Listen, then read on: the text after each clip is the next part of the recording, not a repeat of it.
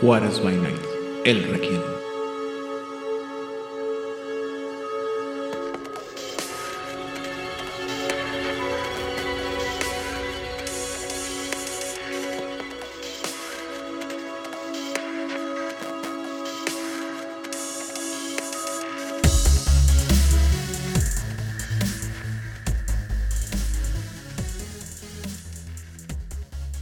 Bienvenidos a una sesión más de El Requiem, aquí en Juárez by Night, donde siempre es de noche. Yo soy su anfitrión, Rodríguez, y en esta ocasión estoy acompañado primero que nada por el tiránico productor, embajador y políglota local, el señor Vlad. Hoy Genji, hola a todos. Eh, criatura de las, de las, profundidades del abismo y eh, compañera en varios proyectos aquí en Juárez by Night, la señorita Odil Clio. Hola, muy buenas noches. Cuando quieran pueden venir por una taza de té. Y de nuevo esta semana para hablar del tema relacionado de la semana pasada, es decir, Nosferatu, eh, estamos con la presencia del el señor Itzana. Hola a todos, siempre es un gusto estar aquí y que tengan una terrorífica noche. Uh, me suena como, no sé si has escuchado o alguna vez has visto los videos de este muchacho que hace en YouTube de Tristan Terror, que cuenta, cuenta historias de terror y siempre dice, yo soy Stan y les deseo buenas pesadillas o hermosas pesadillas, ¿no? Me suena, sí, sí, me suena. Algo así te inventaste. Está bien. Muy bien. Eh, el día de hoy vamos a hablar sobre la disciplina distintiva del clan Nosferatus eh, en Vampiro, la, la Requiem, el Requiem, perdón, me traicionó la, la, costumbre, que es la disciplina de la pesadilla. Eh, en inglés el nombre es Nightmare y la, traducción es pesadilla. Eh, así que preguntas rápidas y básicas. Vlad, este, ¿qué sabías o qué conocías de la pesadilla? ¿O qué, qué, ¿Cuál era tu primera impresión sobre la, la disciplina? Muy bien, la forma en que se me presentó y se me intentó explicar la primera, la primera vez. Malamente. Es que haz de cuenta que es un poder que te permite asustar a la gente a lo cual en su momento dije, uh, hace bu o, saltas o haces rar, ¿qué, qué haces? Uh, el elemento fantástico, el elemento sobrenatural es que llevas el temor a, a otro nivel, al punto en el que uh, tu víctima es ve como ilusiones y eh, debo, no quiero, bueno, lo voy a hacer. Ah, la referencia que se me dio fue una referencia a los caballeros del zodiaco. En cierto caballero que hace, que hace uso de ilusiones eh, para presentarte el infierno. Wiki. Y esa era la primera impresión y lo primero que, pensaba es que Nightmare era un poder de ilusiones. Es así como yo lo entendí al principio. Ahora tengo una idea diferente, pero les quiero compartir eso. Que cuando me lo explicaron, yo pensaba que, que Nightmare, eh, que Pesadilla, era un poder eh, similar al ilusionismo, porque venía de haber estado leyendo Mascarada y me hacía pensar en ah, ilusiones como, como los rapnos. Es así como hacía la conexión. Y esa era mi primera impresión de entrada. Ok. Odil. En mi caso hice trampa porque yo empecé, como dije, con Requiem cuando estábamos en, el arco. Y las señas me indicaron perfectamente que no era una, no era una ilusión, sino era algo que afectaba a las emociones, igual que Majestad. Entonces, ahí me quedó muy claro que tal vez tú las proyectas, tal vez tu víctima las ve como ilusiones, pero realmente estás yendo como a lo más esencial de su entidad, de su ser, y estás afectando sus emociones. Porque si nada más fuera ver bichitos caminando o cosas que caen del, del, cielo o del techo o de los muros, es como me. Pero lo que tú estás generando es miedo en la otra persona. Sería como el gas del espantapájaros, piénsenlo de esa manera eso es lo que hace, pero sin la parte química. Lo que me parece maravilloso porque le regresa esa humanidad o esa fragilidad a los vampiros de, ah, es que yo ya estoy muerto, mi abrazo fue terrible, soy de la Ordo Dracul, ¿qué cosas más terribles puedes haber estado viendo más que, ¡bum! ¡Ah! Porque sí genera miedo, un miedo real y si haces correr a la gente, a, tu víctima, sin importar que sea el príncipe de potencia de sangre de Pot 800.533 o, ah, es que yo fui testigo de las peores atrocidades en las guerras y yo estuve ahí y ya super todo. Simón, mira, bu. Y eso es algo que a mí me gusta mucho, que te permita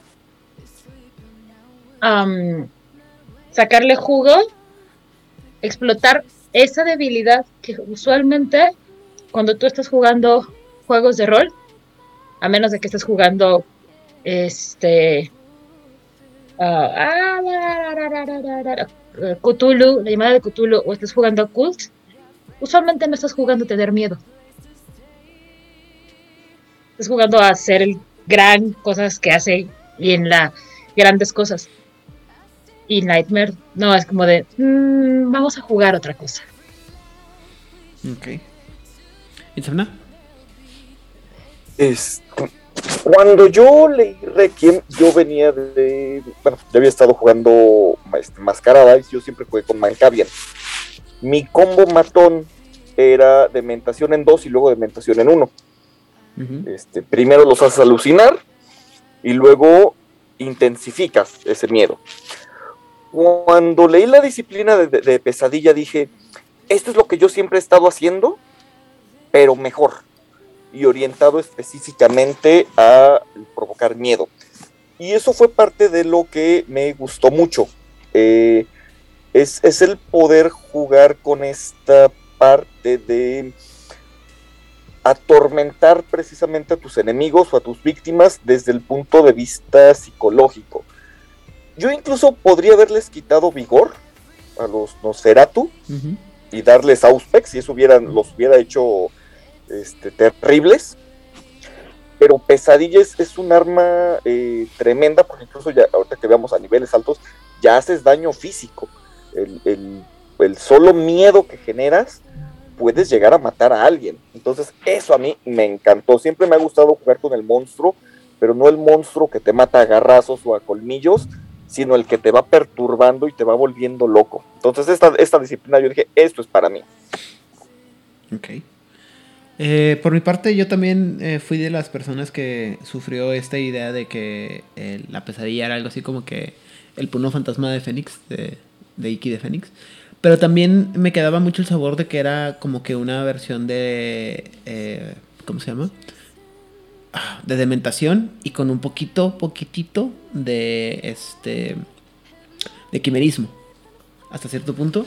Entonces era así como que. Uh, recuerdo, ahorita ya digo, hace mucho que no me toca revisar bien los, el material, sobre todo de, pesadilla, pero recuerdo que me quedaba este esta idea de que lo que tenías era eran poderes inconexos que como que no, no sentía esa progresión y que sentía yo que era mucho como que agarraron lo que más les gustaba otra vez de quimerismo y de dementación y lo pusieron en una sola disciplina para que todos aquellos que se sentían ofendidos porque no había ni Malkavians ni Ramnos dentro de Requiem lo pudieran seguir dando los poderes. Y a lo mejor por también, como iba con esa idea, no me, no me agradaba tanto que se los hubieran dado a los Nosferatu porque sentía yo que quedaba más con el, la idea de, de, los Meket, por ejemplo, que se me hacían un poco más misteriosos y que traían esta idea de la, de la investigación y, y lo oracular que iba más con los Malkavians que con tú pero pues bueno, ya, el tiempo ah, me ha demostrado que estoy, estaba en lo equivocado y me dio unas buenas cachetadas. Y bueno, el día de hoy vamos a hablar de la disciplina de la, la pesadilla. Eh, ¿Qué es la pesadilla? Es, pues bueno, tiene. Es la, el, la capacidad de usar eh, los miedos de las personas en contra de, de ellos, ¿no? O sea, es el. Agarras lo peor de que está dentro de ellos Empiezas sacando lo, primero, lo peor de, ti y luego vas, vas poco a poco sacando lo peor de tu víctima y se lo vas demostrando para que se vaya cada vez haciendo más, más, más tétrico. Eh, el primer poder es el, el, poder que nos faltaba de la divina. ¿Cómo se llama? ¿De presencia? No, no es presencia, es este. Majestad. Majestad. Majestad. Majestad, eh, que es el, el- la apariencia monstruosa, eh, o en términos de, prese- de presencia sería el Dreadful Gaze. ¿Y qué es lo que hace el Dreadful Gaze? Para todos aquellos que nacieron o que vivieron en los 90 como yo, es el Bumping Out.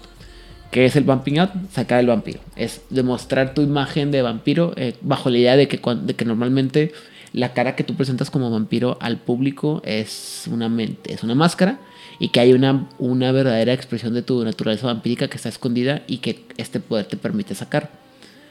Que no está mal y es, una, es un tropo muy fuerte que se metió en varias películas de, de vampiros, pero sobre todo que aparece obviamente en la serie que lo hizo más popular, es, es el, el término de Vamp Out, que es Buffy de Vampiros.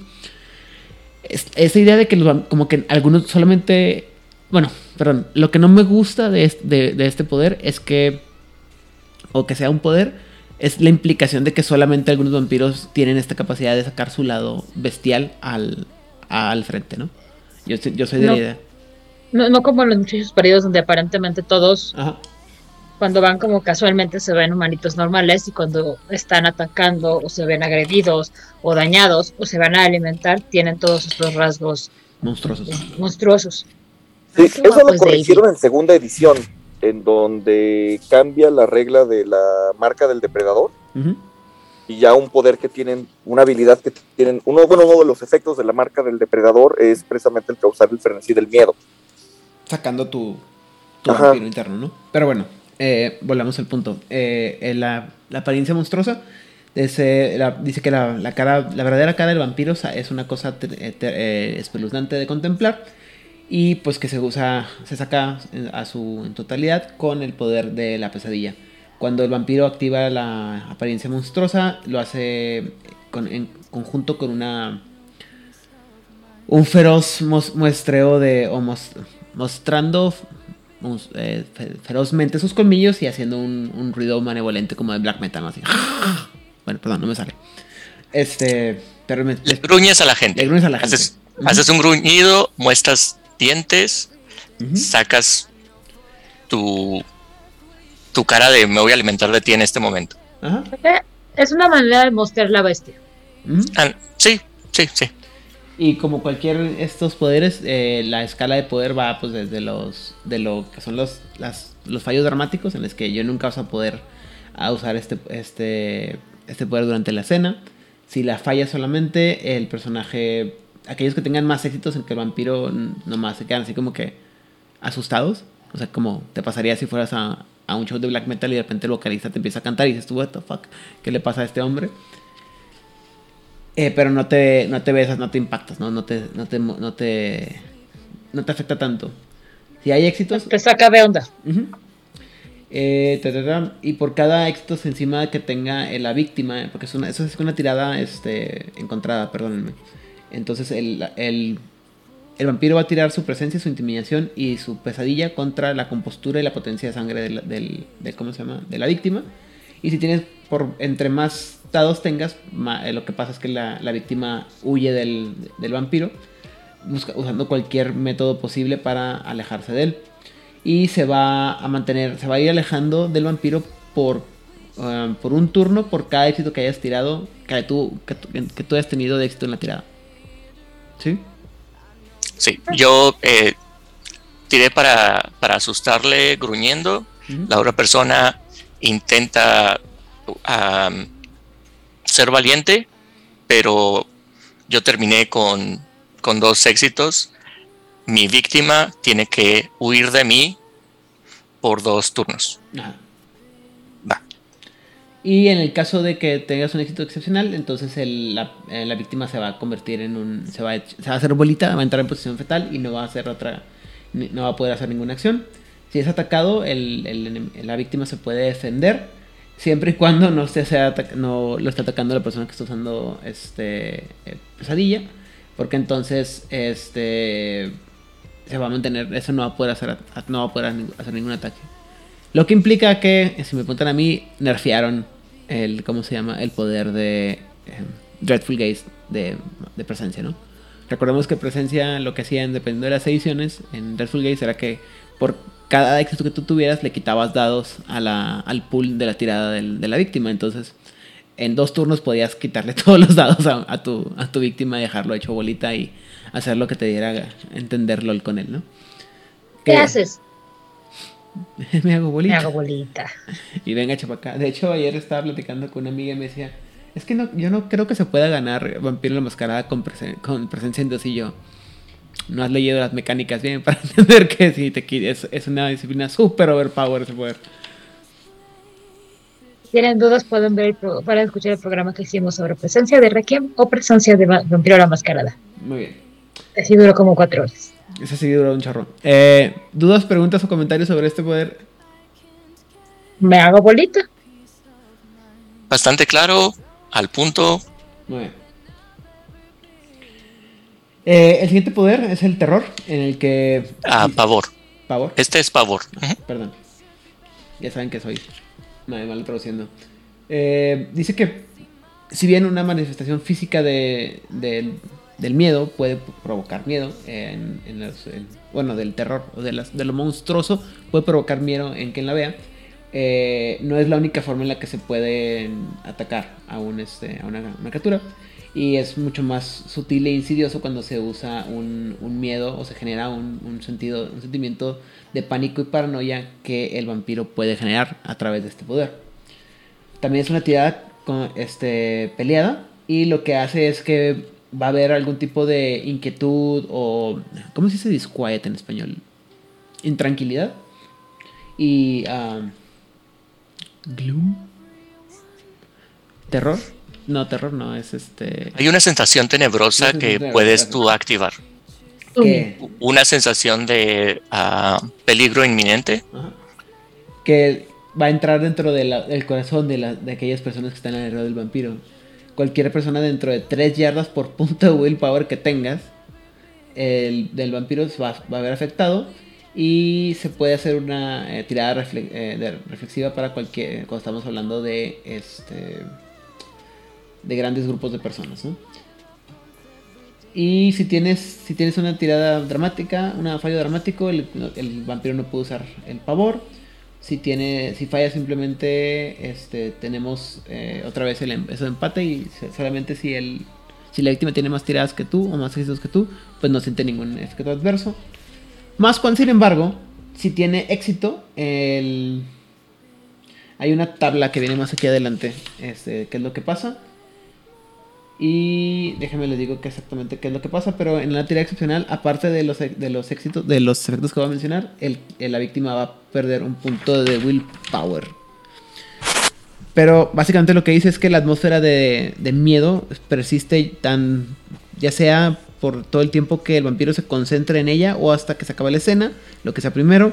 Y si el vampiro hace cualquier otra cosa que, como atacar a cualquier cosa drástica, como atacar a alguien, o esquivar, o activar una disciplina, se acaba el, favor. Eh, aquellos que pierdan la tirada van a, tener una penalización de menos 2 en cualquier, ah, acción, cualquier acción por el miedo que tienen, el pánico que tienen. Y no pueden gastar willpower para ganar sus 3 dados extra en las tiradas. Y o para usar este más 2 para resistir cualquier tirada. Eh, solamente, básicamente solamente se puede usar el willpower para activar cualquier eh, poder que lo necesite. Y, y por lo tanto, no se, y, por otro lado, el pavor no puede ser usado selectivamente, es decir, afecta a un área general.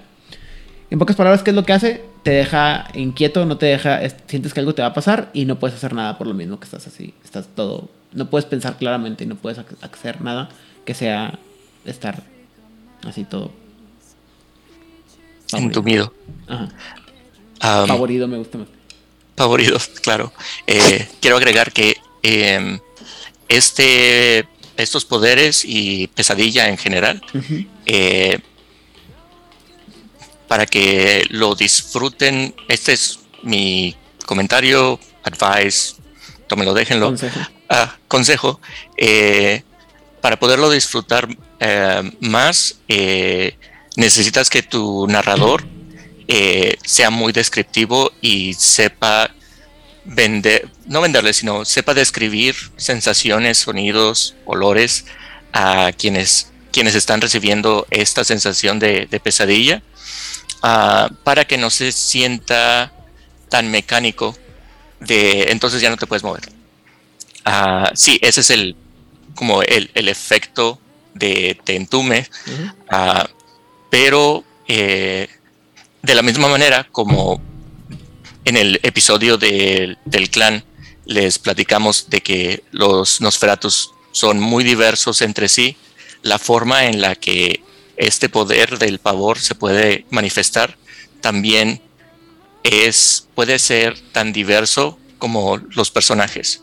A lo que les platiqué del personaje de la lavandera, por ejemplo, al usar este poder de pavor, eh, lo que ocasionaba es que los individuos que estuvieran en este radio de, tres yardas sentían eh, la pesadumbre, empezaban a sentir presión en el pecho y es cuando empiezan a sentir que les está faltando el oxígeno, como si fuera el inicio de un, de un ataque de asma.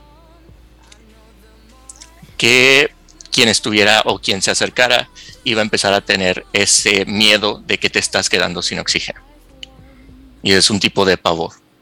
O si tienes a otro personaje que es, que es visceral, que su apariencia eh, son literalmente gusanos o cucarachas siempre caminando por su piel, las, las los individuos, personas que estén en este radio cuando activa pavor, van a empezar a sentir estas mismas ah, gusanos y las patas de arañas caminando por su espina dorsal. Dando unos ejemplos de qué te va a paralizar, por qué no te puedes mover, porque estoy sintiendo que un sin pies está empezando a caminar por mi espalda y está subiendo. Eso es pavor. Y todos los que están a su alrededor lo van a sentir y es por eso que no puedes, que recibes tus penalizaciones. Que quería ofrecer esos visuales, esas referencias visuales para cómo ustedes podrían ah, representarlo. Queridos escuches, tal vez debimos empezar este programa también con una advertencia acerca de que vamos a tocar temas sensibles, de descripciones que tienen que ver con sensaciones, con imágenes, con body horror, con insectos. Muy bien. Escuchen con cautela. Muchas gracias. Mira, me gusta mucho el punto que haces, Vlad, de que el narrador tendría que, que ser bueno para explicar qué es lo que causa la sensación de terror pero aquí voy a entrar en una, plática que he tenido varias veces con la señorita presente aquí sobre cómo que pasa muy a mí bueno nos pasó muchas veces en las mesas de jugadores by Night en las que el narrador decía es que pasa esto pasa esto pasa esto hay estos poderes que son afectan directamente a la psique del vampiro y que los jugadores tenían esta bonita situación esta bonita costumbre de decir no pues que mi personaje no siente miedo. No es que a mí no me afecta no, es que ya sé que tu que mi personaje, que, tu personaje está usando quimerismo o está usando algún, esta dominación, lo que sea, y entonces no siento nada, porque hace que está, está fingiendo. Y yo le digo, y Odil siempre me dice, es que a mí me choca que el narrador me diga qué es lo que, lo que estoy sintiendo. Mi porque el que, el que tiene que saber lo que está sintiendo mi personaje soy yo, no el narrador. Y yo le digo, pero es que hay situaciones en las que tú como narrador tienes que decirle al jugador qué es lo que su personaje está sintiendo porque si no el jugador va, porque hay jugadores que tienden, mejor dicho, a justificar que su personaje no está afectado porque dicen, no, pues es que eso que es un poder, ¿no? Y eso es un problema, creo yo, de narradores, de jugadores y de, de, cuando la mesa no se mete en este sentimiento de pavor que se busca transmitir o de miedo eh, de, que se busca transmitir en el juego. Porque ya hemos platicado muchas veces, ¿no? Hay mucha gente que a pesar de que está jugando estos juegos de horror personal, ¿todo esto dice? No, este no dice un juego gótico moderno de narración, ¿no? Pero que supone que están enfocados al horror y a la, y a la bestia y a la dicotomía entre, entre que eres eh, la bestia y cuánta cosa. Hay mucha gente que sigue jugando a los Avengers con colmillos o Vampiro Bolseta, ya sea versión verde o versión roja, ¿no?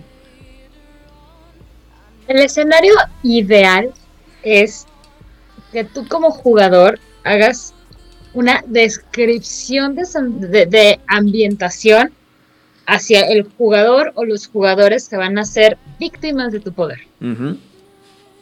Eso sería ideal y que los jugadores que van a ser víctimas del poder digan, no quiero, aquí está mi tirada de resistencia en caso de que exista la tirada, o, ¿sabes qué? Vamos a darle este, fluidez a la historia y pasa, pero me debes una jugador.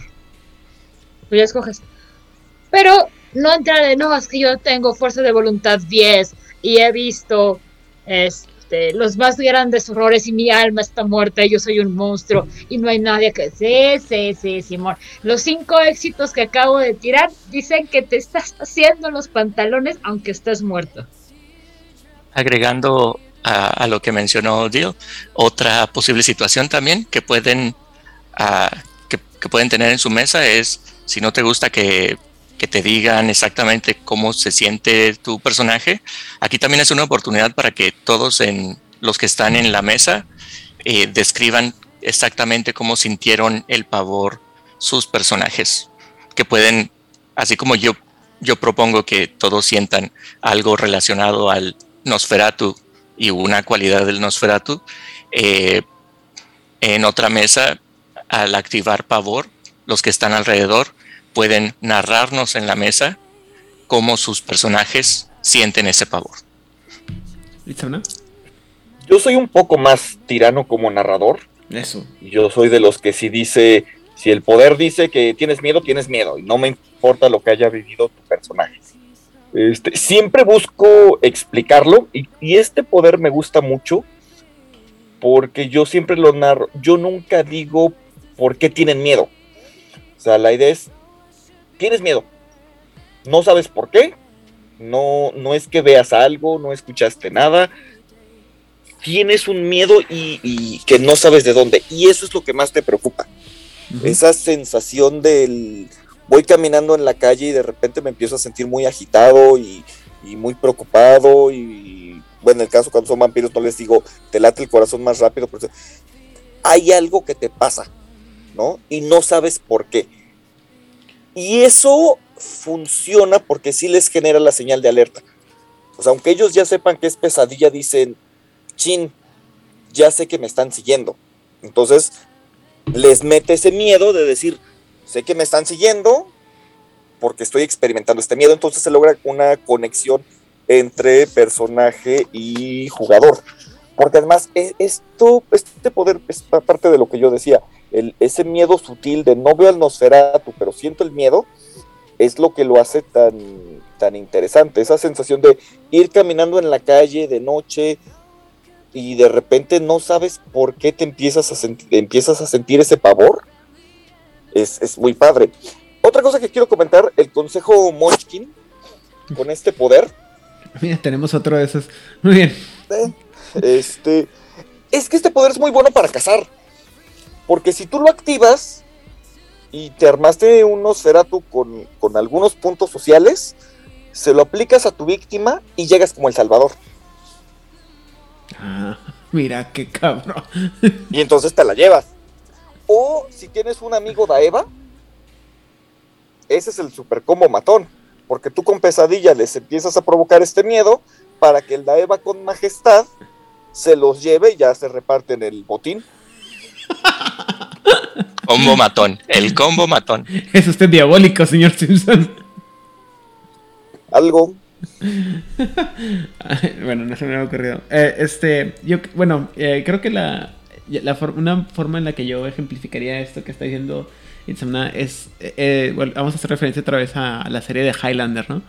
este sentimiento que sienten los inmortales cuando se conocen eh, okay. bueno, no creo, si solamente es cuando se conocen, hace mucho que, no vi, que vi la serie, pero este, esta idea de que sienten un algo y se entran en, en, ¿cómo se llama? En defensa, están todos ahí, todos sintiéndose que no saben qué es lo que pasa con la, o sea, que, pero están en, o sea, tienen miedo, no saben por qué, digo, saben que es porque existe otro, otro inmortal cerca de ellos, ¿no? Pero no saben quién es, no saben dónde está, nomás hay un sentimiento de que en cualquier momento pueden ser atacados o que pueden, están sufriendo un miedo, y eso es lo que yo entiendo que pasa con este, con este poder o sea, hay un sentimiento de pavor que te entumece o que te incapacita para actuar por el tiempo que dure eh, el, efecto de la disciplina, ¿no? Pero insisto, eh, el problema con esto, y por eso le digo que yo soy del lado del, lado de los narradores tiranos en las que uno como narrador tiene que decirle al, a los jugadores, ¿no? El poder está actuando y tienes que, vas a sentir miedo. ¿Cómo? Y por cómo lo quieras experimentar, a lo mejor si lo puedes tú, si lo, se lo prestaría a interpretaciones o para que cada jugador dijera cómo y por qué siente este miedo. A lo mejor, insisto, como decía Vlad, a lo mejor lo, pues, tienen una fobia a los, a los cosas, si empieza y empieza a sentir que se mueve, o simplemente es la piel de gallina, o lo que gusten y mandes, ¿no? Cada quien va a escoger qué es lo que le, le da miedo a su personaje, pero eh, sí me ha tocado muchas experiencias donde hay este, disciplinas mentales que provocan este, estos efectos y nunca falta el jugador este, Munchkin que dice, no, pues es que mi personaje ya lo siente. O sea, ya, sabe, ya sé qué está haciendo, entonces no, no, no me afecta. Y no, y, es, y son peleas eternas, ¿verdad? Entonces, bueno, esa es aparte. El siguiente poder conocido como el ojo de la bestia, eh, que supongo que por eso le cambiaron el poder a, el nombre del poder a, Protean. Básicamente lo que dice es que te deja, eh, volteas a ver a la, a la víctima y, y, puedes ver a la bestia que está dentro de ti como vampiro, ¿no? el, cazador, el depredador, y eso hace que salgas despavorido. Eh, esto es como, yo lo veo como una versión mucho más, este, más potente obviamente que la, la apariencia monstruosa. ¿Por qué?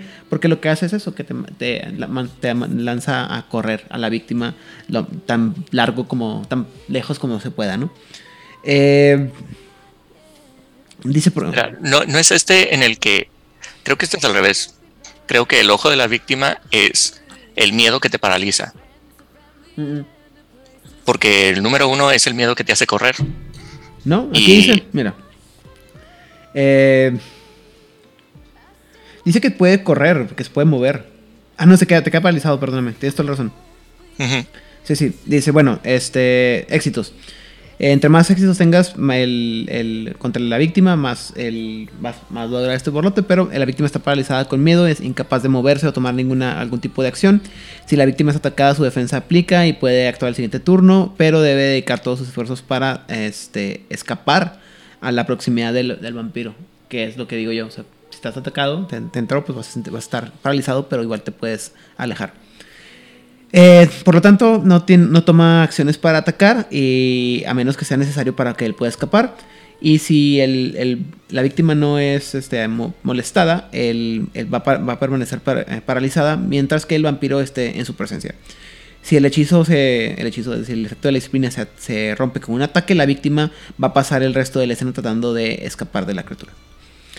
Ah, Además, alternativamente, además más éxitos tengas en la tirada, el personaje, eh, eh, el, otro, otro vampiro, otra víctima, puede ser, eh, puede que llegue a incluso entrar en un frenesí. La víctima debe escapar del vampiro durante el resto de la escena según las reglas de frenesí y otro vampiro puede, otro vampiro pudiera, por ejemplo, caer en un Rotskrek y bueno, dependiendo de lo que sea, va a ser mucho, es, es la respuesta que tenga, ¿no? Y si tienes un éxito excepcional, además de lo anterior, vas a, tener, vas a perder willpower. Que creo que esta es la parte más difícil, ¿no? Que entre más éxitos tengas, sobre todo, casi todos los poderes eh, de pesadilla, si los si salen buenas tiradas, va a estar matándole la, el willpower al, al enemigo, ¿no? A la víctima, perdón.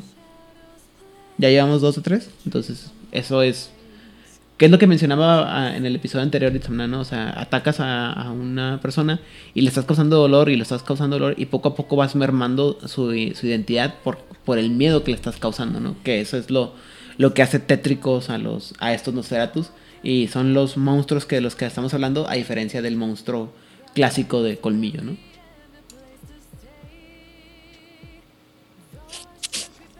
Sí, bueno, yo nomás para comentar, según yo, este poder es básicamente en, Vampiro la Mascarada es Serpentis en nivel 2, ¿no?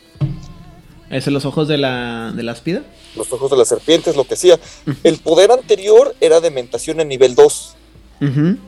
Era lo que hacías más o menos. Y este es Serpentis en 2. Y pues el primero es, insisto, es este. Y el primero es este. Presencia en 2, ¿no? O lo que era presencia en 2. Lo más que cuenta que lo que se ahorita, lo que ahorita habla es que el, el que te paralizara el, primer poder era una, una tirada excepcional. O sea, era, es difícil que suceda, pero puede suceder. O sea, creo que el efecto más que nada es que la primera te sales corriendo y si haces una tirada muy excepcional, la víctima se paraliza, que es un efecto no normal. En el cambio, en ese poder, el, efecto normal es que la víctima esté paralizada y el efecto eh, excepcional sería que si fue, estuviese atacado, que buscara la manera la víctima de huir, porque generalmente no podría hacer nada. ¿Sí? Odil, ¿dudas, puntos, comentarios? ¿No? ¿Nadie? ¿Qué miedo? Es que. Eso me, o sea, está padre que hayan tomado como poderes del libro verde, que eran de diferentes disciplinas, y que aparentemente en ese ambiente como que eran poderes que no tienen mucho sentido. Y aquí les están dando una progresión que se eh, antoja mucho más lógica. Aquí donde tengo yo problemas. Aquí yo... O sea, tomaron cosas de otro libro, no sé si para mejor o para peor, ya tendremos cada uno nuestra decisión sobre ello, pero es, pero es un no trabajar desde la nada, es como, a ver, ya teníamos estas cosas que hacían situaciones horribles, ¿por qué no la adaptamos? Eso me habla de que a lo mejor, bueno, los escritores sí estaban leyendo lo que, está, lo que estaba pasando en el libro verde, tal vez no lo proyectaron, no lo presentaron en el libro rojo de la manera en que a muchos fans nos hubiera gustado verlo, pero claramente hay una presencia de, sí leí el libro verde, hay cosas que tomé que las estoy metiendo aquí porque tienen coherencia en lo que estoy haciendo ahora. Mi muy eh, particular este, opinión, al menos hasta dónde vamos. Creo que ahí es donde sí tengo una diferencia de opiniones fuerte porque yo, por ejemplo, creo que yo hubiera puesto este del ojo de la bestia en nivel 1. Por esta idea de que primero te como que te paraliza el miedo y luego después buscas cómo reaccionar. ¿Me explico? O sea, yo hubiera puesto este en primer nivel, hubiera puesto eh, la apariencia monstruosa en nivel 2 para que la ahora sí, o sea, es primero te hipnotizo, segundo te hago que huyas y la tercera te lleno simplemente ahí estoy eh, mi aura de maldad está expandiéndose hacia afuera. Ok, refraseo, no para llevarte a la contra, sino para reordenarlo. Cuando tú tomas este, Auspex en 2, aparentemente no tiene sentido. No, Presence en 2 no tiene como tantos, tanta lógica como con el poder 1, 3, 4 y 5 de Presence. Los ojos de la serpiente tienen que ver con este mito de es que las serpientes te hipnotizan pero tampoco tiene mucho sentido con Serpentis. Pero como vimos cuando vi, cuando repasamos la disciplina de Serpentis hace como un año y medio, vimos que no, que los poderes no tienen como mucha lógica. una secuencia lógica. Y el otro era dementación. Dementación lo que tiene es una secuencia lógica por la manera en que va afectando de, una, de este de menor a mayor la psique. Pero los poderes, o sea, yo tomas tres poderes de tres disciplinas diferentes y las metes en una sola. Y los tres poderes están relacionados con afectar las emociones de una manera negativa para intimidar, para paralizar, para detener, para aterrorizar. A esto, eso sería mi refraseo. Ok, digo, a, mí, a, lo mejor por eso no me, no me cuadraba bien cuando lo leí la primera vez, porque me, sí me causa así como que siento que la progresión no es tan lógica, pero puedo ser yo. No sé qué opciones tengan, qué ideas tengan ustedes. Vlad, Itza.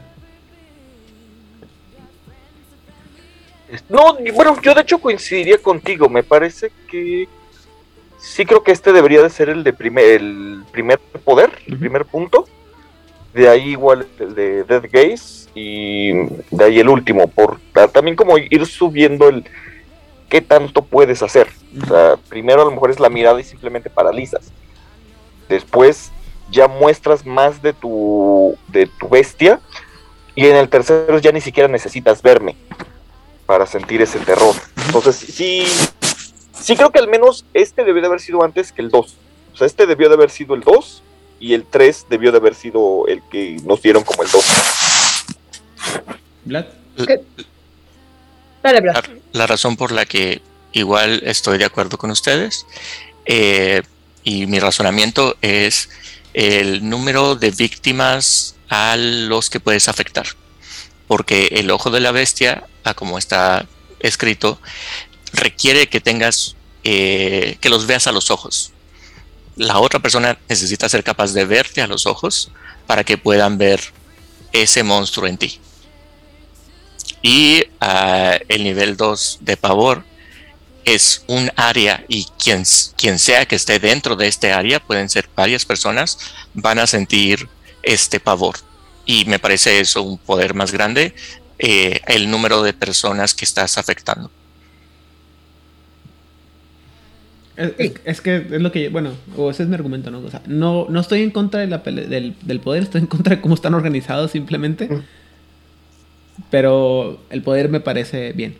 Bueno. Aunque no soy experta en psicología, pero creo que cuando la gente que tiene una fobia o un miedo a algo, lo primero que hace es correr para el lado contrario, así como lo más lejos que le dé sus piernitas. Y lo siguiente es que ya se queda paralizado. Pero yo no soy este, experta, yo no soy psicóloga, yo no soy psiquiatra. Si no mal recuerdo, son las respuestas del sistema límbico, que son tres, el este fly, fight y eh, no me acuerdo cómo, cómo es el tercero, que cualquiera de las tres se puede dar. O sea, puede ser o me voy corriendo porque no aguanto ni siquiera estar cerca, o el me quedo paralizado porque mi sistema entra en shock y ya no sé qué hacer, o peleo. Busco destruirlo porque mi cerebro ya no sabe qué hacer y busca destruir. Es lo que sucede mucho, por ejemplo, con la, precisamente con las personas que le tienen fobia a los animales, que se ponen a pegarles. Aquí obviamente no hubiera tenido mucho sentido que te, que te permitieran esa respuesta, eh, pero puede ser cualquiera de esas tres. O sea, hasta donde yo sé, que tampoco soy especialista, aquí nos hizo falta este Hernán, Paniagua, este, pero según yo pueden ser cualquiera de esas este, tres respuestas. Depende del contexto y de la situación, según yo. Creo que también depende mucho de la, de la persona, cómo está reaccionando. También, ajá. Pero, este, bueno, insisto, eh, eh, a lo mejor, y seguramente habrá alguien más que me pueda corregir y decirme, no, es que sabes que pues tiene, la lógica, la progresión sí tiene ese sentido, pero desde mi punto de vista es primero, o sea, como lo pongo yo, ¿no? Primero es eh, contacto uno a uno, o sea, estás amenazando a alguien uno a uno nomás con la, con la intimidación de tu, de tu mirada, como un depredador, y luego estás sacando, o sea, es como un, un, un lobo o un, o un tigre, esos animales grandotes se acercan, te voltean a ver y te dicen, aquí estoy soy un, soy un depredador. Y luego cuando, te, cuando les empiezas a amenazar, o cuando se sienten amenazados, es cuando sacan los colmillos para que veas su parte monstruosa, ¿no? Pero en general hay un, se supone que en, tercer lugar habría ya esta sensación de que cuando estás en algún lugar, como, otra vez ese sentimiento de Highlander, ¿no? Como, fuck, hay un, hay una amenaza palpable que siento, que no puedo ver, pero que la puedo sentir porque el, un, hay una parte de mi cerebro voy a decir que es la reptiliana, que siente la amenaza del depredador, que es por eso que yo pongo la, la o sea, simplemente el depredador entra y lo, lo siente la, las, las, potenciales víctimas. Pero bueno, eso lo, lo, podemos discutir en otro momento y dejaremos, eso es mucho más académico, ¿no? Eh, el cuarto poder sería el de ah, destruir la, la mente. Y la verdad es que estaba leyendo el, texto y dije yo, pues, ¿qué, ¿pero qué hace? No me deja, eh, nomás así, en una línea no te explican que básicamente el vampiro eh, enfrenta a la víctima con su más grande miedo, volviéndolo loco. Y mucha gente dirá, ah, claro, esto es eh, dementación. Y no, amiguitos, esto no es dementación, esto es daimoinion. Esto es la psicomaquia de daimoinion.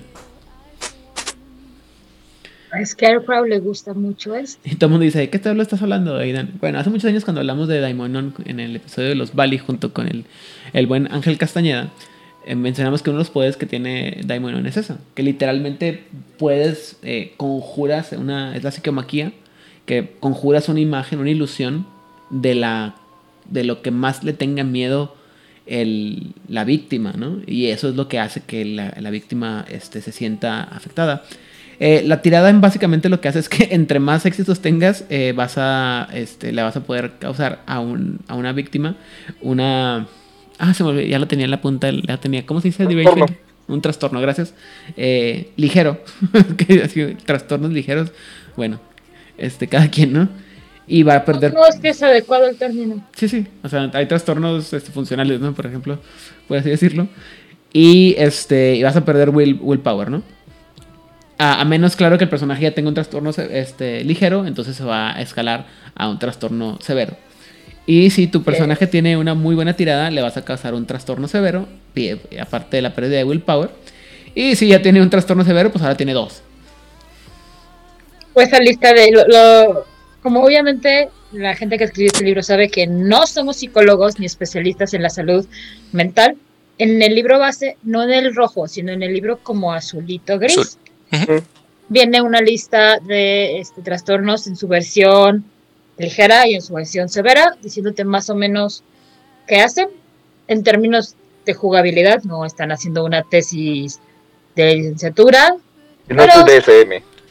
Ah, o sea, es como lo aterrizamos para que lo puedas jugar y lo puedas interpretar y dale, por favor. Vienen algunos en el libro rojo. Sí. Pocos, pero sí vienen. Sí, porque en el, azul sí vienen así los este, severos y ligeros, ¿verdad? Vienen en una tablita a la columna y son como 10 más o menos que digamos que son los más comunes. ¿Comunes? Ajá. Los más sencillos de jugar. Famosos.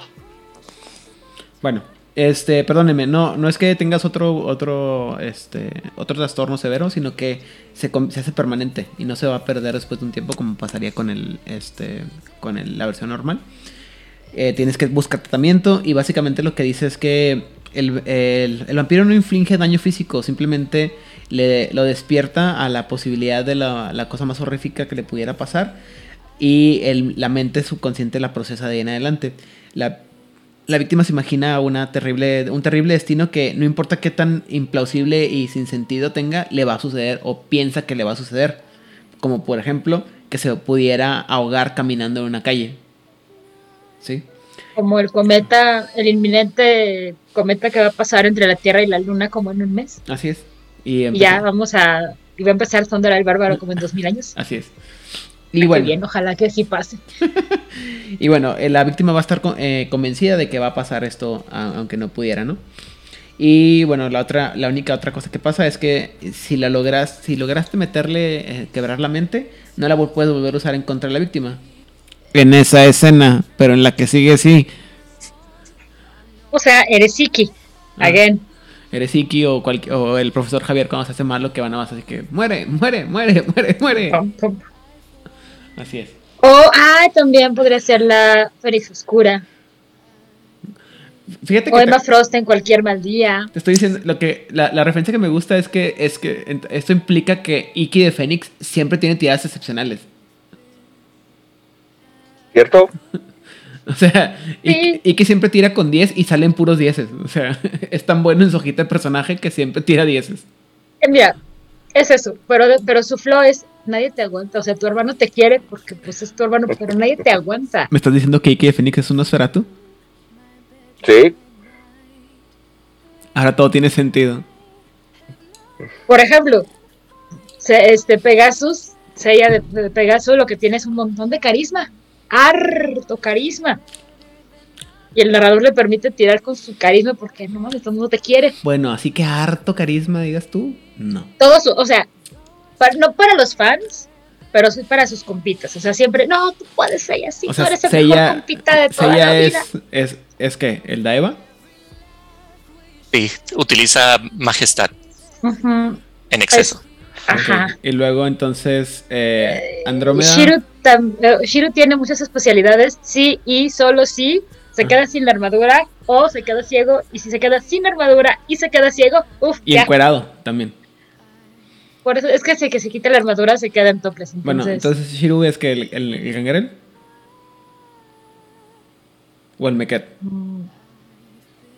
No importa. Y este y, Andrómeda para llenar en detalles lo que tiene es este que va teniendo una tablita de estrés y cuando se llena la tablita de estrés ya saca todo su poder. Bien, Únense a nosotros el próximo episodio en el que tendremos una, una versión final de cómo, de qué, de qué clan de Requiem es cada personaje principal de los cados del Zodiaco. Muy bien. ¿Dudas, preguntas o comentarios sobre este poder? Eh, sí, bueno, Ah, ya más. perdón. Arranques Este, emocionales, sí, muy bien. Siguiente consejo, Munchkin. Antes de utilizar este poder, utilizar el 2. Ah, le para que- quitas dados, Ah, claro. le quitas Will, este, la oportunidad de defenderse para que los, lo, para que te sea más posible este, generar un éxito crítico. En ningún lugar del libro dice que no puedes. ¿No? ¿No lo dice? De hecho, eh, está pensado para que lo hagas. Precisamente la progresión es que el terror va a ir siendo cada vez más intenso. Que la víctima tenga cada vez menos dados y menos capacidad de defenderse porque vas rompiendo su resistencia. Poco a poco, así es. Entonces, si juegan uno será tú, recuerden la base de todo es el poder número 2. Y de ahí utilizar este.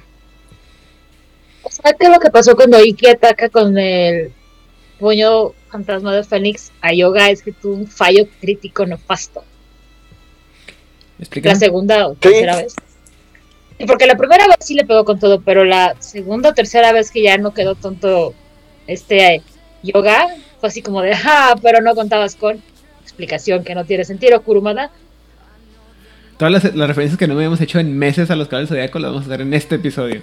Hay que desquitar, chicos, hay que desquitar, pero. Ah, estoy pensando en cuál es un gran poder de pesadilla, pero a distancia, porque estamos hablando de caballeros dorados. Mm. De lo que en el. No aparece en el anime, pero en el manga sí, cuando este. Iki porta la armadura de Fénix, se abre un portal, aparece Virgo en toda su divina presencia, porque el santuario lo mandó a juzgar a lo que estaba pasando en la isla de la Reina Muerte. Y llega Virgo con toda su divina potestad. Ah, pues el santuario me, ma- me mandó a juzgar a todos los de esta isla y acabar con todo el mal. El que pues yo soy bien malo, soy el más malo de todos. Y Virgo, no, yo veo tu corazón y eres el muy puro. Tú no te vas a acordar de mí. Y la próxima vez que nos veamos, todo este terror que estás sintiendo lo vas a recordar. Adiós. Y se fue. O sea, le hizo delay action a su, ataque de, pesadilla. Pero eso no pasa en el anime, en el manga sí. Cuando Iki llega a la casa de Virgo, se acuerda de todo esto y si se queda a la madre. Ya me acordé. Qué miedo.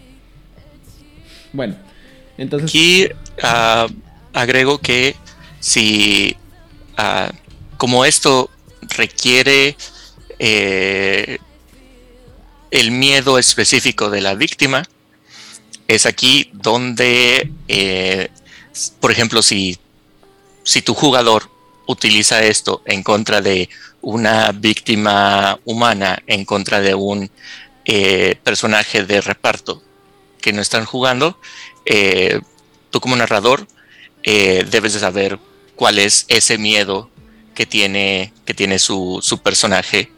Am, y si el jugador lo está utilizando en contra de otro jugador por alguna razón, ¿por qué pelearían jugadores entre sí, verdad? Em, Híjole, sí, No sucede. no sucede. jamás, por- nunca se ha visto. Sí, jamás pasaría eso. Es aquí donde la historia personal de los jugadores entra, entra en juego y aquí es donde eh, expandes ese miedo que tenía tu, tu jugador que está jugando a que está jugando a un personaje que en vida ah, fue víctima de, de ¿cómo se dice? Trata de, de personas. eh, y, y que era, era, tuvo esa experiencia y su captor es, es, esta, es este hombre que utilizaba una, una colonia muy específica. Ahora, que sabes, que sabe que está muerto, si estoy inventándome un ejemplo aquí en lo que platico, ah, conoces eso de la, del personaje, se llega a activar este poder en contra de este personaje y puede activar el trastorno de que tienes el miedo de que ya viene por ti nuevamente tu captor.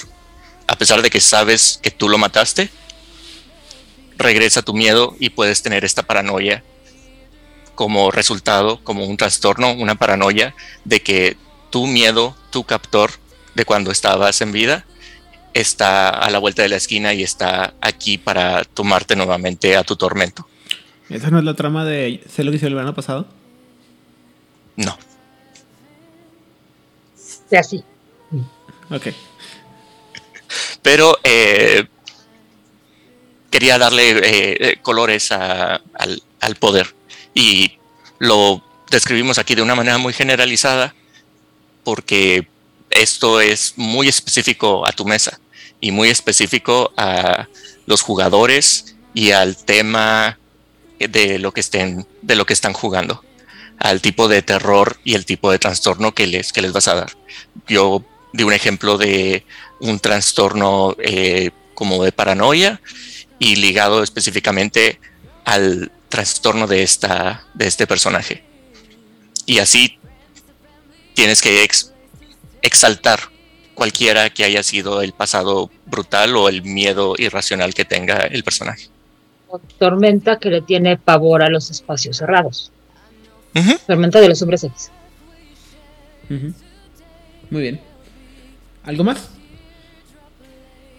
Muy bien. El último nivel que aparece en la primera edición de Vampiro el Requiem se llama Miedo Mortal. En este punto es como comentaba anteriormente Itzana, el, vamp- el vampiro tiene la capacidad de inspirar miedo como si fuera una, un arma como tal. De tal manera que la víctima está tan fuerte e intensamente asustado por el vampiro que empieza a sentir daño físico. Va a envejecer prematuramente, se le va a poner el pelo blanco, su corazón se puede detener temporal o permanentemente. E incluso otros vampiros pueden ser afectados sintiendo, bueno, recordando lo- el, miedo que tenían cuando eran humanos. Eh, no importa qué tanto haya pasado de esos días. Y eh, obviamente la víctima tiene que poder ver a la persona que lo está usando para que el poder tenga efecto. Cuesta un punto de willpower usar, se tira la presencia con, y más intimidación, más pesadilla, menos la compostura de este. Menos la compostura. Ah, muy bien. Y lo que salga. Muy bien. Este, obviamente si la fallas o tienes una tirada dramática, bueno, si le tienes una tirada dramática, el, no, puedes, no puedes usar este miedo mortal. Si tienes una, un fallo, este, el, el- la, la víctima se impresiona, pero no, no, no hay ningún otro, no, no sufre, perdón, dolor o algún otro efecto. Pero si tienes eh, éxitos, por cada éxito le vas a infligir un dado, un punto de daño letal en un, en un personaje vivo, ya sea eh, mortal o sobrenatural, inclusive, inclusive los ghouls. Y este... Y eh, cada éxito le va a costar a otro vampiro un punto de willpower. Changos. Eh, ¿No te acordabas? Es que está bien cabrón, o sea, cada éxito te, te quita un punto de willpower. Pero, eh, si es, son tiradas excepcional, te, te quita una bolita de willpower. Porque empezamos con el daño, con el... O sea, daño físico y, o sea, puntos. Estos son bolitas, güey. O sea, una buena tirada te quita todo tu willpower. esto es lo que pasa con tus chistes malos, Aidan. Esto es lo que me generas con tus chistes malos. Pero mi Tus disciplina. chistes malos me duelen, me lastiman, me causan daño. Pero mi disciplina de comodia no, no, no, no funciona así. Pero bueno, en fin. Eh, solamente se puede actuar en una. Se le puede usar a una persona al mismo tiempo. La, este, incluso si estuviera dentro de un grupo de personas, solamente van, puede ser afectada a una persona. Y, y- y- y obviamente no se le puede usar más de una vez a por persona en una misma escena. O sea, pero la siguiente escena sí, luego se otros o sea, lo que estoy viendo es que, vamos, a- ya para cuando llegas a nivel 5, que es lo que, que es cuando tienes este nivel, tienes que tener presencia, intimidación y nightmare, menos lo que tengas de compostura. O sea, en una buena tirada sí le chingas la mitad del willpower y lo dejas en torpor al vampirito. Y Y si no, lo vas cazando poco a poco. Qué rudo, El güey. mejor Nosferatu es paciente. Pues sí, pero no mames. Este es el miedo, este es el miedo ah, mítico que, que vuelve tu cabello blanco. Ujú. Sí, te mata de un susto, güey, literal. como María Antonieta que le encanecieron, que se encaneció su cabello en lo que llegaba de, del castillo prisión donde estaba a la guillotina. Damn it. Bueno, este, dudas, preguntas, comentarios, arranques emocionales sobre esto. Me gusta la descripción ah, que dan. eh, eso, la de. ah, aparte de que el cabello se, se pone blanco, se, encan- eh, se encanece. ah, también menciona que te avieja, que te hace Te envejece. lucir más, prematuramente. envejecer, te envejece, Te avieja. te avieja, te envejece. eh, y hace que se reduzca el, el palpitar de tu corazón. Ah, que lo puede detener, es lo que quiero decir. O sea, si Se lo puede utilizas esto, reventar, ¿eh? si lo utilizas esto en, en contra de, de un humano, es lo que estoy describiendo. Si usas esto en contra de un humano que no tiene el Me tanto vas a matar de un susto. lo matas del susto literalmente y se encuentran el cadáver con cabello blanco y arrugas y la cara como si hubiera visto a la niña del aro. Y, y lo del corazón sí puede hacer, o que detiene el corazón, o que hace que palpite tanto que se reviente. Creo que duele más que se revienta. Espero nunca tener que saber qué duele más. ¿Quién sabe? ¿Cómo que quién sabe?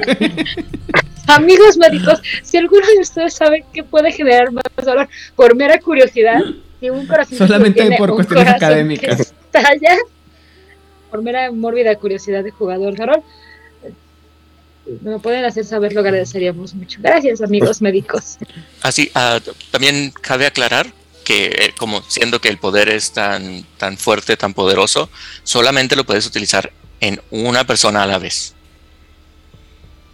Una persona a la vez. O sea, no es... Sí, porque no es Sí. como el, el aura de, de, de pavor. Aquí te necesitas concentrar en una víctima y para causar el daño. Muy bien. ¿Algo más que mencionar sobre este persona, este poder? Justo uno de los efectos del síndrome de estrés postraumático es ese. El- o sea, lo que están describiendo aquí es en corto plazo lo que te produce el síndrome de estrés postraumático. Entonces, este, está bien padre. A mí me encanta este poder. Este, no recuerdo si dice que él te que la víctima te tiene que ver, Sí. pero o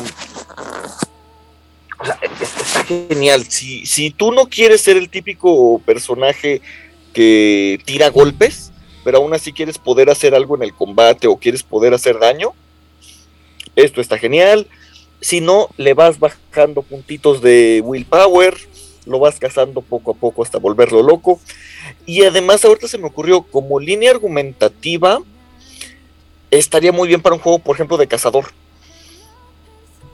Se encuentran una víctima, este, que envejeció muy rápidamente, nadie sabe de qué murió exactamente, solo saben que se le paró el corazón, y a partir de ahí empezar a investigar qué fue lo que le sucedió.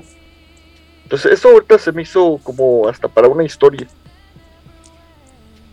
Sí, porque es un. Otra vez, eh, de- tenemos que recordar que es un poder inusual, ¿no? O sea, no es algo que todo el mundo va a andar ahí gastando, pero sí es una, una posibilidad y me gusta mucho esa idea. Eh, y está bien pesado, o sea, más que nada me, me- Porque aparte, creo que lo peor que- que del caso que te puede pasar no es que te maten con, con el, el, el miedo mortal, sino que sobrevivas, porque lo que queda es una... Es, una es un cascarón de tu personalidad, sobre todo con todos esos puntos de willpower que te van a quitar. O sea, ¿Se acuerdan?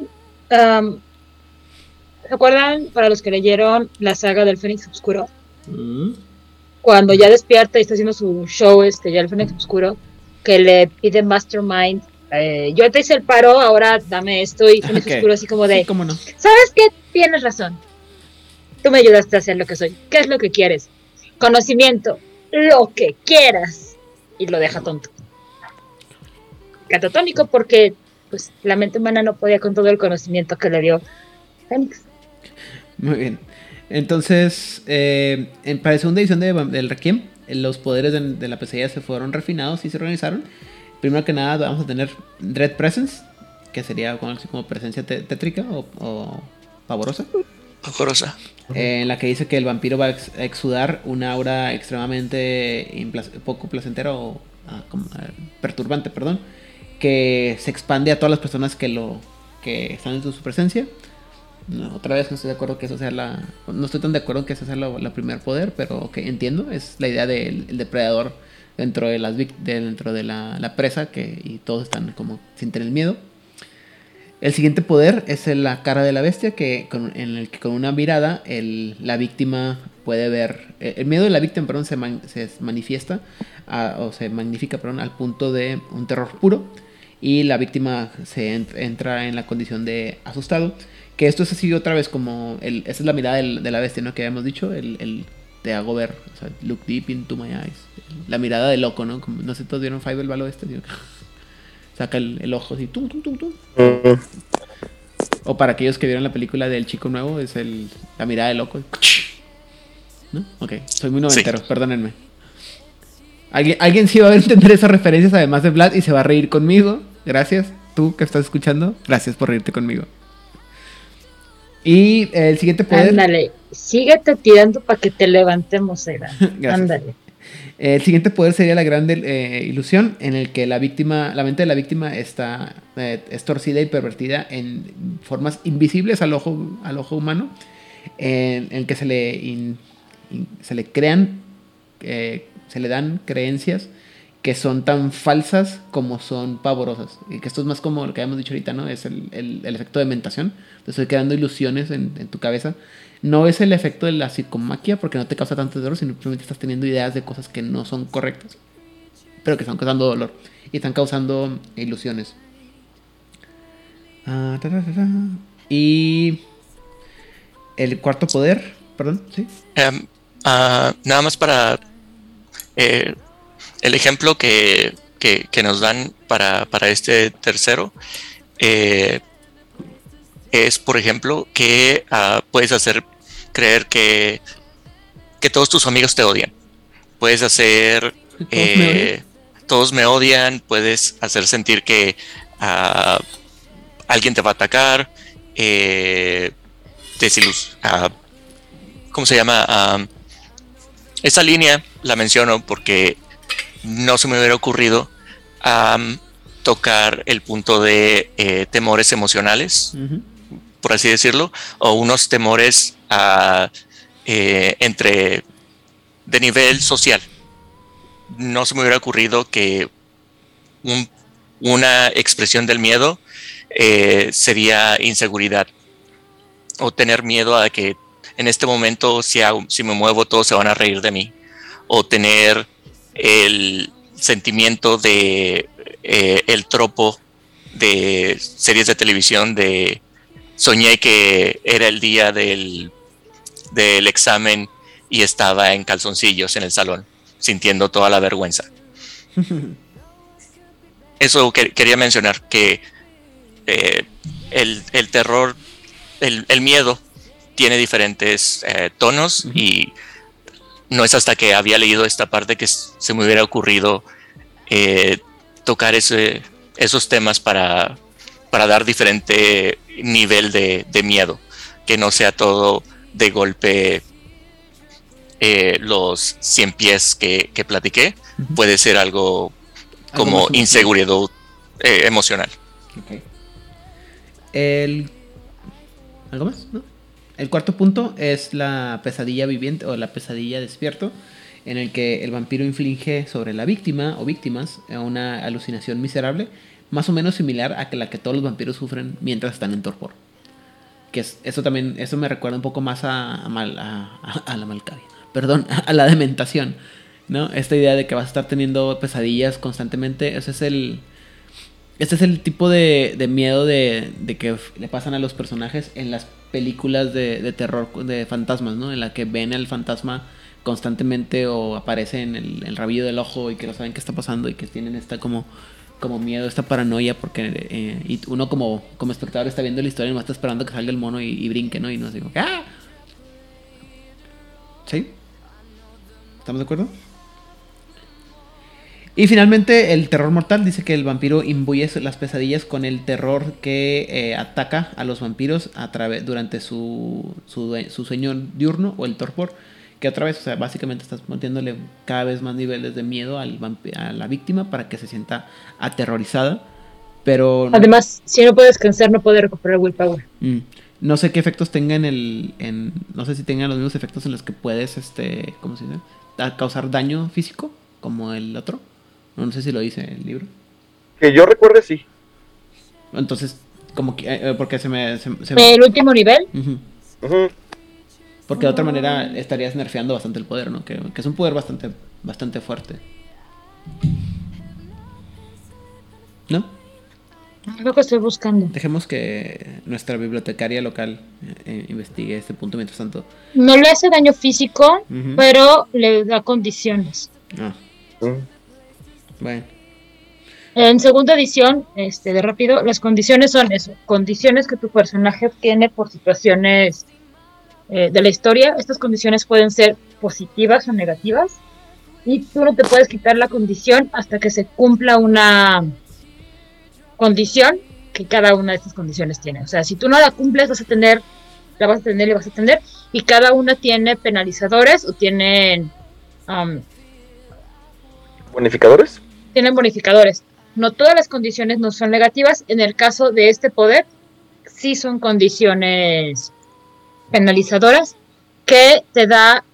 lo- lo- las condiciones que obtendrías serían estar em, aterrado, frightened, o estar delusional, Ajá, delirante. entonces, delirante. Entonces, en cualquiera de estos dos casos, te va a dar bonificadores negativos, te va a dar este, penalizadores para tu comportamiento diario. Ya no te va a hacer daño físico, pero vas a empezar tu día sin haber podido recuperar willpower porque no descansaste y con algo negativo que aparte no sabes por qué lo tienes, solamente dices tuve más pesadillas de las normales porque todos los vampiros de Requiem durante el día lo que te dicen es que tienen como malos sueños o pesadillas porque es la bestia siempre susurrando y diciendo cosas horribles. En este caso es como boom, maximizada esa situación. Muy bien. Eh, creo que se mantiene la esencia del, del poder, en, de la disciplina, en la segunda edición. Está bien. Eh, no sé. Eh, Vlad, ¿tienes alguna de esas preguntas? Yo me corrijo, continúa el texto, discúlpame. No, sí hace daño letal. Un daño, un punto de daño letal por cada éxito. ¿Qué es lo que decíamos la otra vez? Si En- sobrevive, puede tener este una marca permanente por este mismo, por este miedo, lo que estábamos diciendo. Un este, un tic nervioso, el cabello. Y toma la condición de, de roto, de broken. Muy bien.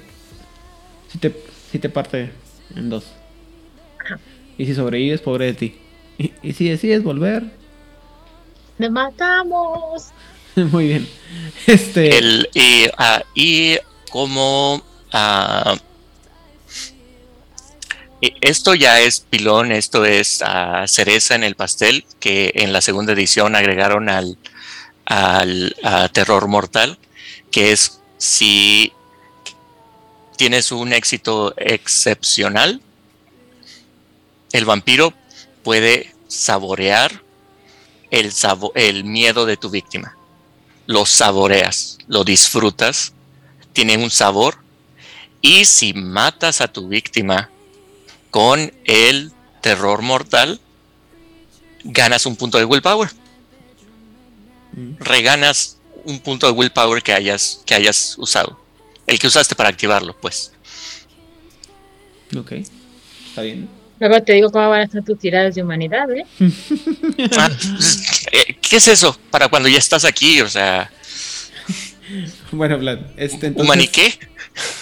Lo que te permite que puedas seguir jugando porque cuando Ah, tienes eso. humanidad. Dos, Eso. tomo tu hoja, la convierto en ETPC que posiblemente va a estar cazando a los demás. Eso, Muy eso. bien. Vlad, ¿tienes alguna opinión final sobre la pesadilla? Ah, sí. eh, igual es una combinación, eh, como es la disciplina, característica y única de los Nosferatu. Eh, esto fue por la razón por la que, una de las razones por las que me gustó tanto el cambio del clan y el, los Nosferatu en Requiem. Ah, ya sea que ustedes gusten jugar con la escala de poderes en primera edición o segunda edición, creo que el sentimiento es el mismo. la cuestión de mecánica, de hecho, así como nosotros, platicamos aquí y a nosotros nos hacía sentido una tabulación de los poderes diferentes, cocinen los, los propios en sus, en sus juegos eh, a lo que tenga más sentido, pero mantiene el, el concepto y también como es un concepto fácil de entender y fácil de, explicar. Y como al principio del episodio les dije que yo al principio pensaba que todo era relacionado a ilusiones, hay algo de eso, pero mi entendimiento inicial se quedaba corto. Ah, después de haber eh, explorado eh, la disciplina, eh, si se lo tengo que explicar a un jugador nuevo en un, par de palabras, pesadilla es el poder sobrenatural que te permite eh, traer las pesadillas a hacer las pesadillas reales para tus víctimas. Desde el miedo a la desde el miedo a la oscuridad o a animales a miedos existenciales, miedos emocionales, hasta llegar al terror mortal que te mueres literalmente de miedo. De mi ansiedad no vas a estar hablando, eh, con eso cierro. Ok. Odil. Como dije en, la mitad de la intervención de este programa, algo que me gusta mucho de Pesadilla es que a todos esas sentidos de yo soy bien super pichis poderoso, yo tengo willpower 10, y bla, bla, bla. Yo soy el terror que aletea en la noche, yo soy la venganza. Tengo el yo soy el portador del anillo amarillo de las linternas. Miedo siempre va a ser miedo. Todos, todo mundo tiene miedo a algo. No importa si es algo que existe o que no existe, que tenga lógica o que no tenga lógica. Tal vez Tú no te has enterado que le tienes miedo, pero algo en tu cabeza le tiene miedo a algo. Entre más pronto te enteres, mejor, porque así lo puedes evitar más rápido. Y si no tiene un miedo humano, porque es un vampiro muy malo, malo de Malolandia, le tiene miedo al fuego, le tiene miedo a la luz del sol, le tiene miedo a las estacas. Porque eso es la parte primitiva de su entidad que le está diciendo, eso me mata. Entonces, tu narrador, si tienes uno de estos personas, uno de estos jugadores de es que yo soy bien imposible de derrotar, ahí está el soldo. Porque todo mundo le tiene miedo a algo. Es algo natural en todos los mamíferos. No puedo hablar por insectos o por otro tipo de criaturas de la Tierra, pero al menos todos los mamíferos tienen esa emoción, sensación o como se llame, discúlpenme amigas biólogas, del miedo. Es lo que te mantiene vivo, existiendo. Si algo te da miedo, hazle caso a tu instinto. El problema es cuando es mucho miedo y te paraliza y te mata. Me gusta esta disciplina. Es muy padre para los Nosferatu. Te da mucho ambiente.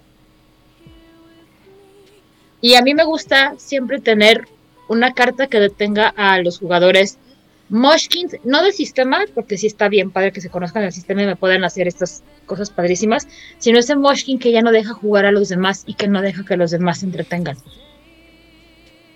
Pesadilla es una buena herramienta para detener a ese jugador que no está permitiendo que los demás tengan una jugada entretenida. Aterren a sus jugadores. Muy bien. Porque a eso estamos jugando. Este, yo lo único que quisiera agregar es que, o sea, si bien en, general en Vampiro es, bueno utilizar las herramientas de seguridad, por la naturaleza de la disciplina de pesadilla, eh, sí es muy bueno eh, utilizar este, las dichosas tarjetas X o cualquier forma porque te puedes meter precisamente con, con, la parte mucho más psicológica y alterar a los personajes con eso. Entonces, por favor, jugadores y narradores, eh, siempre vean, eh, ahora sí que, cuál es el estado, para no, que, no pase, ahora sí que la pesadilla no pase de los personajes y que llegue también a los jugadores.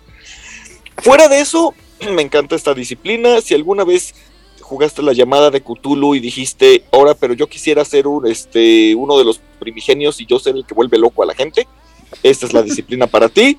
Si como narrador, como dijo Odil, ya estás cansado de los jugadores Munchkin, y sobre todo jugadores Munchkin que se enfocan en combate, esta es la disciplina este, que les puedes poner. Entonces, todas esas razones, por eso me gusta mucho. Ok. Mm, mm, mm, ah, me gusta la... Es que sí me gusta la disciplina, pero creo que... Insisto, a lo mejor es mi mala experiencia con algunos jugadores, pero eh, creo que el poder mantener la, la atmósfera de miedo en la que esta disciplina es efectiva es difícil. Eh, porque hay, insisto, sobre todo, esta es una disciplina que, bueno, cuando la uso sobre víctimas NPCs humanos, no hay pedo. Pero eventualmente va a pasar un power player, un jugador que va a querer usar esta disciplina sobre otros vampiros, otros jugadores, y empiezas con todo este drama de que si el, miedo no es miedo, que si eres Daredevil o no sé.